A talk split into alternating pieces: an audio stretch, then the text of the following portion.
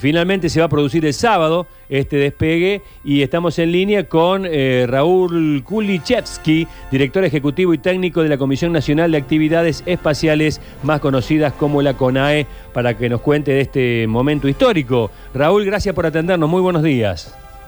Hola, buen día Luchi, buen día Sergio, muchas gracias por comunicarse con nosotros. Al contrario, para nosotros es un, es un gran honor porque, bueno, eh, eh, estamos asistiendo a un momento histórico, ¿verdad? No, no estamos exagerando.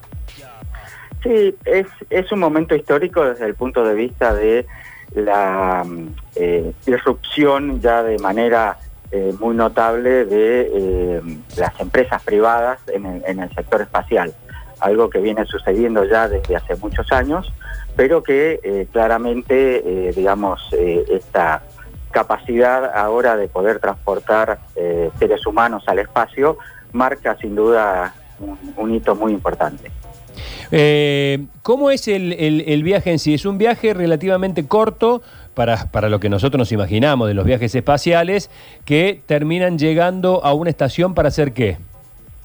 Bueno, eh, estos astronautas se transportan a la Estación Espacial Internacional. La Estación Espacial Internacional es un desarrollo conjunto, como justamente el nombre lo indica, internacional. Allí intervienen muchos países, Estados Unidos, Rusia, la Agencia Espacial Europea, Japón, eh, y básicamente es una estación de investigación. Eh, en esta estación se desarrollan investigaciones particulares que son muy difíciles de hacer en la Tierra, ya que eh, las condiciones de ingravidez, digamos, del espacio, permiten hacer investigaciones sobre eh, alimentos, nuevos alimentos, eh, materiales, microorganismos, enfermedades, que en las condiciones que tenemos en la Tierra con la gravedad son muy difíciles y que sí se pueden llevar adelante en esas condiciones de la Estación Espacial Internacional. Entonces es un lugar de investigación científica muy importante. Eh, eh, a ver, para eh, satisfacer las fantasías de la gente, porque esto tiene un aspecto científico muy importante, pero el común de los mortales nos hacemos preguntas que están más ligadas al cine y a estas historias. ¿Cómo es la estación espacial? ¿Los astronautas caminan por adentro? ¿Hay habitaciones? Este, ¿O están muy, muy, muy apretados? Sí, la Estación Espacial Internacional ha ido creciendo, digamos, a lo largo de los años. Hoy es mucho más grande de lo que era originalmente. Se ha ido construyendo por distintos módulos que fueron transportados, eh, digamos, eh, eh, por medio de vehículos lanzadores, muchos de ellos rusos, parte también en su momento cuando existían los transbordadores espaciales del programa de transbordadores espaciales de los Estados Unidos. Entonces, de lo que fue inicialmente digamos, la Estación Espacial Internacional, que era un lugar muy chiquito, hoy es un lugar con mm, diversos módulos donde normalmente conviven unos seis astronautas, eh, en condiciones, yo te diría, bastante cómodas, eh, donde cada uno tiene su lugar, donde están muy bien abastecidos en lo que se refiere eh, a comida, a condiciones para poder realizar ejercicio y eh, no tener una degradación física por pasar muchos meses en el espacio en condiciones de ingravidez, lo cual reduce, por ejemplo, los músculos y afecta a los huesos. Entonces, eh, claramente de lo que fue, eh, digamos, las condiciones de los primeros vuelos y de los primeros astronautas a las condiciones en las que hoy viven los astronautas, a lo mejor a veces hasta un año en la Estación Espacial Internacional, es un mundo aparte. Ahora viven en un hotel cinco estrellas, mm, podríamos llamarlo así. Qué lindo. Qué lindo. Qué interesante, qué interesante. Da ganas de, meterse más en este mundo. Yo le quería preguntar, ingeniero, eh, esto de que una empresa privada, como esta de Musk SpaceX, eh, vaya al espacio, ¿cuál es eh, el impacto que puede tener esto de que capitales privados se sumen, digamos, a lo que anteriormente hacían los estados o los gobiernos?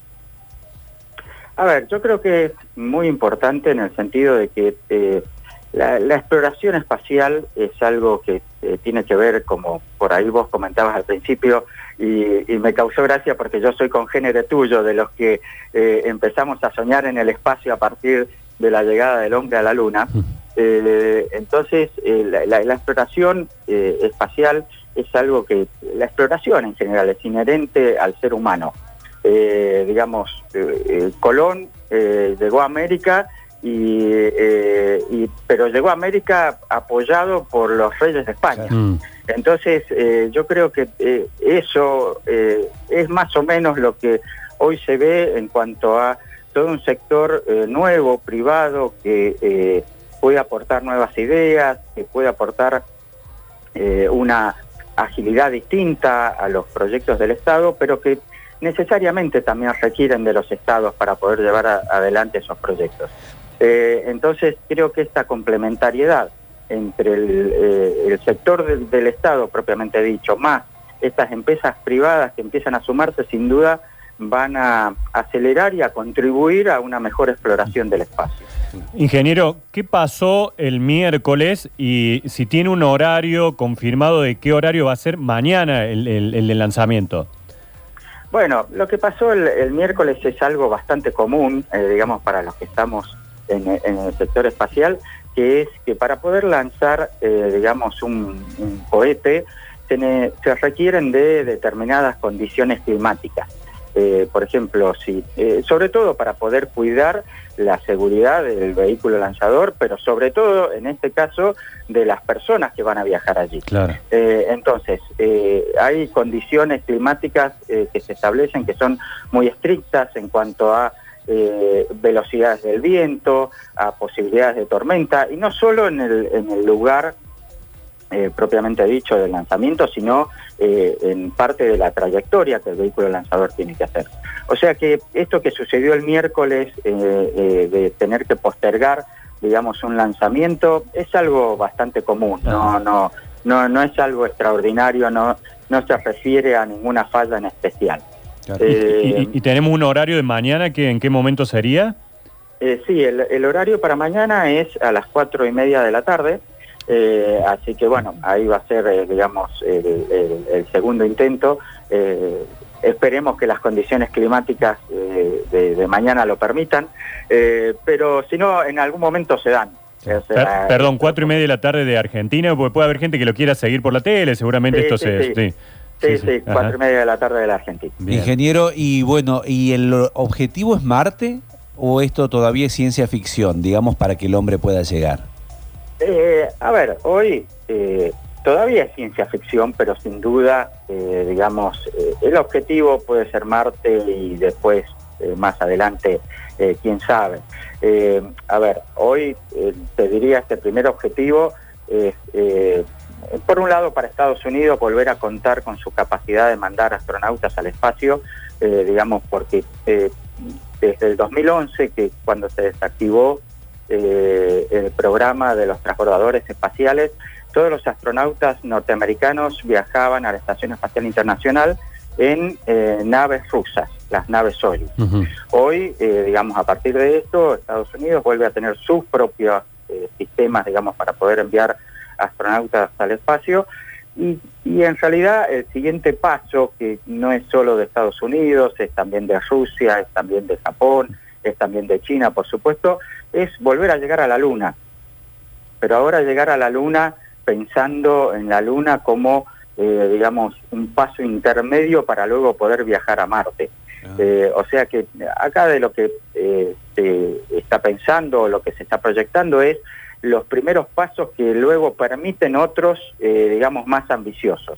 Entonces es ahora, digamos, Estados Unidos y otros países llegando nuevamente a la Estación Espacial Internacional, luego poder a lo mejor establecer una base donde vivan astronautas en la Luna, no ya el solo hecho de simplemente llegar a la Luna, que eso ya, ya se logró, eh, eh, y, luego utilizar la Luna como una base intermedia para viajar a Marte, y en definitiva el deseo del hombre de explorar, pero de también a lo mejor buscar nuevos hábitats para el ser humano, eh, que, es lo que siempre ha movido, digamos, y ha hecho que el hombre evolucione eh, desde eh, sus mismos inicios como género hasta lo que hoy somos.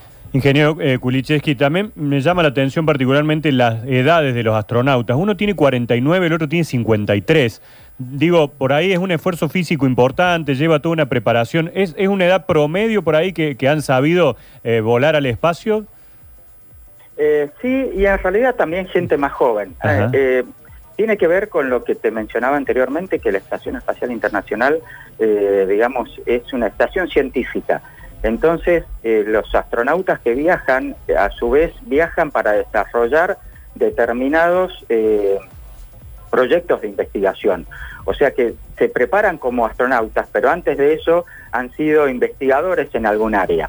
entonces, en ese sentido, digamos, no es simplemente el hecho de preparar físicamente a una persona para el espacio, que por supuesto eh, esto es, requerido, eh, sino el hecho de que en estos casos además son personas que están relacionadas a algún proyecto de investigación que se desarrolla en la Estación Espacial Internacional. Claro. Eh, volviendo a, lo, a, lo, cotidiano, lo que la gente quiere saber, ¿cómo, ¿cómo y qué comen, cómo y dónde duermen? bueno, comen, eh, digamos, hoy te diría eh, prácticamente casi cualquier cosa, eh, en, el sentido de que por supuesto los, los alimentos se envían también en misiones parecidas a las que va a suceder mañana con astronautas, en otras misiones que son simplemente de transporte de carga, de, de, alimentos, de partes para los experimentos, a lo mejor eh, cada una de estas eh, de estos envíos puede llevar 600, 700 kilos de productos y entre ellos los alimentos. Y hoy los astronautas pueden eh, degustar, te diría, de una comida muy sofisticada que se envía, digamos, desecada, que luego se hidrata en el espacio, que luego pueden calentar, digamos, en temas parecidos digamos, a, los de un microondas y que les permiten eh, eh, llevar alimentos que hoy hasta tienen que ver con las propias culturas. Eh, hay astronautas japoneses, rusos, y te envían alimentos que son propios y típicos de cada una de esas sociedades. Si viajara un argentino no podría evitar llevar carne, por ejemplo. pastillas. Claro. y tendríamos que tendríamos que ver cómo cómo logramos, digamos, una buena pasillada, eh, acondicionarla para llevarla al espacio. Pero no existe ese mito de una pastillita con gusto a sushi, una pastillita con gusto a tiramisú.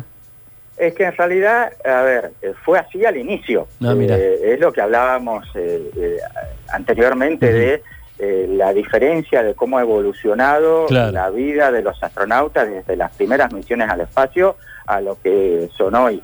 Eh, al principio, digamos que no era muy grato, eh, digamos, la, vida en el espacio. Eh, hoy ya es mucho más cómoda y, ya te digo, y prácticamente después de algún proceso de recondicionamiento dentro de la estación espacial, los astronautas pueden degustar pastas, pueden degustar algunos tipos de carnes, de pescados, digamos que, mm, por supuesto, no son exactamente iguales pero, eh, a, lo que consumimos en la tierra, pero bastante parecido. Hay algunos restaurantes acá que tampoco son exactamente iguales.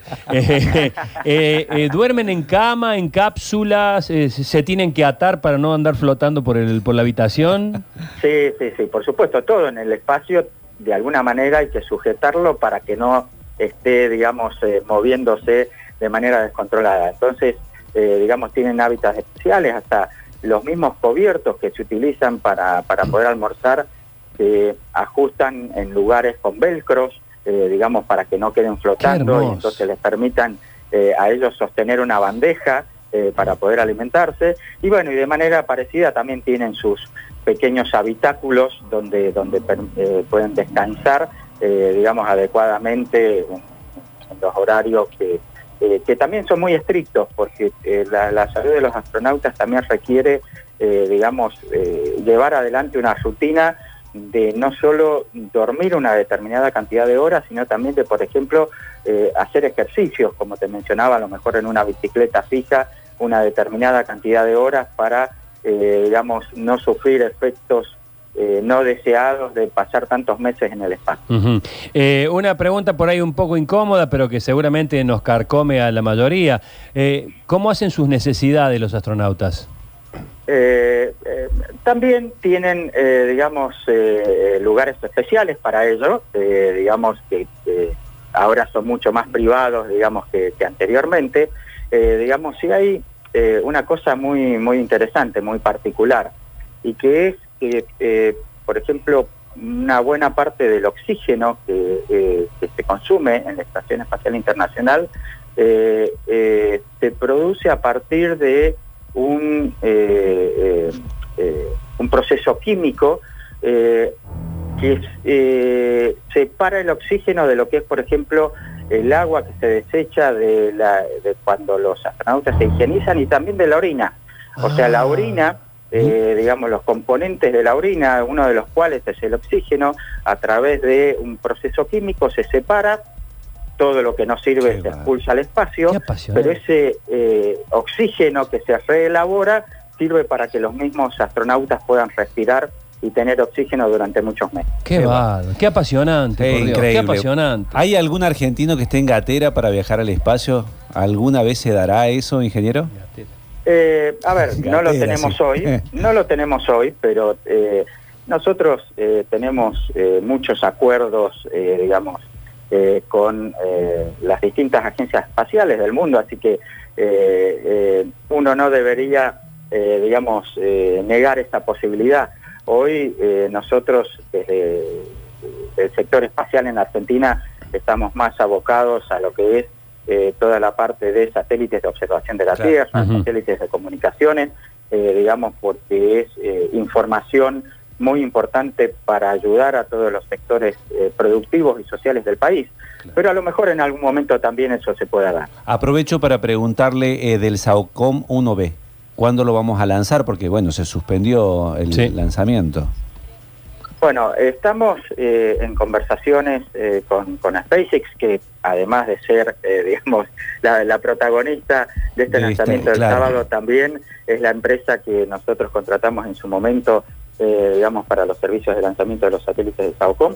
Y estamos buscando una fecha adecuada, por supuesto, todo las limitaciones hoy de, que nos impone la pandemia del COVID-19, eh, digamos, eh, eh, hacen complicado, digamos, poder establecer todavía una fecha segura, pero estamos trabajando con ellos para poder hacerlo lo antes posible y seguro va a ser durante este año. probablemente en el segundo semestre de, este año, todavía no tenemos una fecha confirmada. Como te decía, hay cuestiones que todavía tenemos que ver de cómo evoluciona la dinámica de la pandemia, pero eh, lo vamos a hacer lo antes que podamos. Mariana. Eh, no, simplemente eh, preguntar si hay mujeres capacitadas para, para viajar, si existe la posibilidad, si en algún momento, bueno, estuvieron dentro de, de los nombres alguna mujer. Sí, por supuesto, muchas mujeres astronautas eh, son partícipes de esos experimentos que te comentaba en la Estación Espacial Internacional. Y, eh, a ver, y desde los inicios, te diría, de, la Guerra Fría, la mujer ha sido también protagonista de la exploración del espacio. Eh, desde, digamos, luego del primer viaje de Yuri Gagarin, también hubo una primera astronauta mujer rusa, y luego, a partir de eso, digamos, ha habido muchas mujeres astronautas, así que sin duda eh, la mujer es también protagonista y tiene un lugar muy importante en todo lo que tiene que ver con la exploración del espacio y el desarrollo de estos experimentos científicos en el espacio. Claro, bueno, ingeniero, la última. Van a llegar a la estación internacional, no le van a hacer que hagan cuarentena, ¿no? Allá en, el... Eh, no, no, no, porque eh, por suerte han sido bien controlados antes de viajar. así que, digamos, no, no va a ser necesario que hagan una cuarentena cuando lleguen. Bárbaro. Listo, eh, apasionante, espectacular eh, nota este, eh, de algo que podríamos estar hablando toda la mañana. Hay incluso oyentes que preguntan, ¿es cierto que se venden los terrenos? Pregunta uno por acá, ¿serán en la Luna? es cierto que hay alguna empresa que vende, digamos, terrenos en la Luna. lo que pasa es que, digamos que eso no es legal. Hay tratados internacionales que dicen que la Luna es eh, patrimonio de la humanidad. Eh, con lo cual, si bien es cierto que siempre existe algún vivo, eh, digamos que entonces vende terrenos en la Luna, lo cual no es un mito, efectivamente ha sido así, no quiere decir que los que lo hayan comprado después vayan a poder hacer uso efectivamente de esa propiedad, entre comillas, de algún terreno en la Luna. Eh, Raúl eh, Kulichevsky, director ejecutivo y técnico de la Comisión Nacional de Actividades Espaciales CONAE, muchísimas gracias por esta charla, la verdad que es apasionante, como dije del comienzo, es ¿eh? muy amable. No, gracias a ustedes, un abrazo. Un abrazo.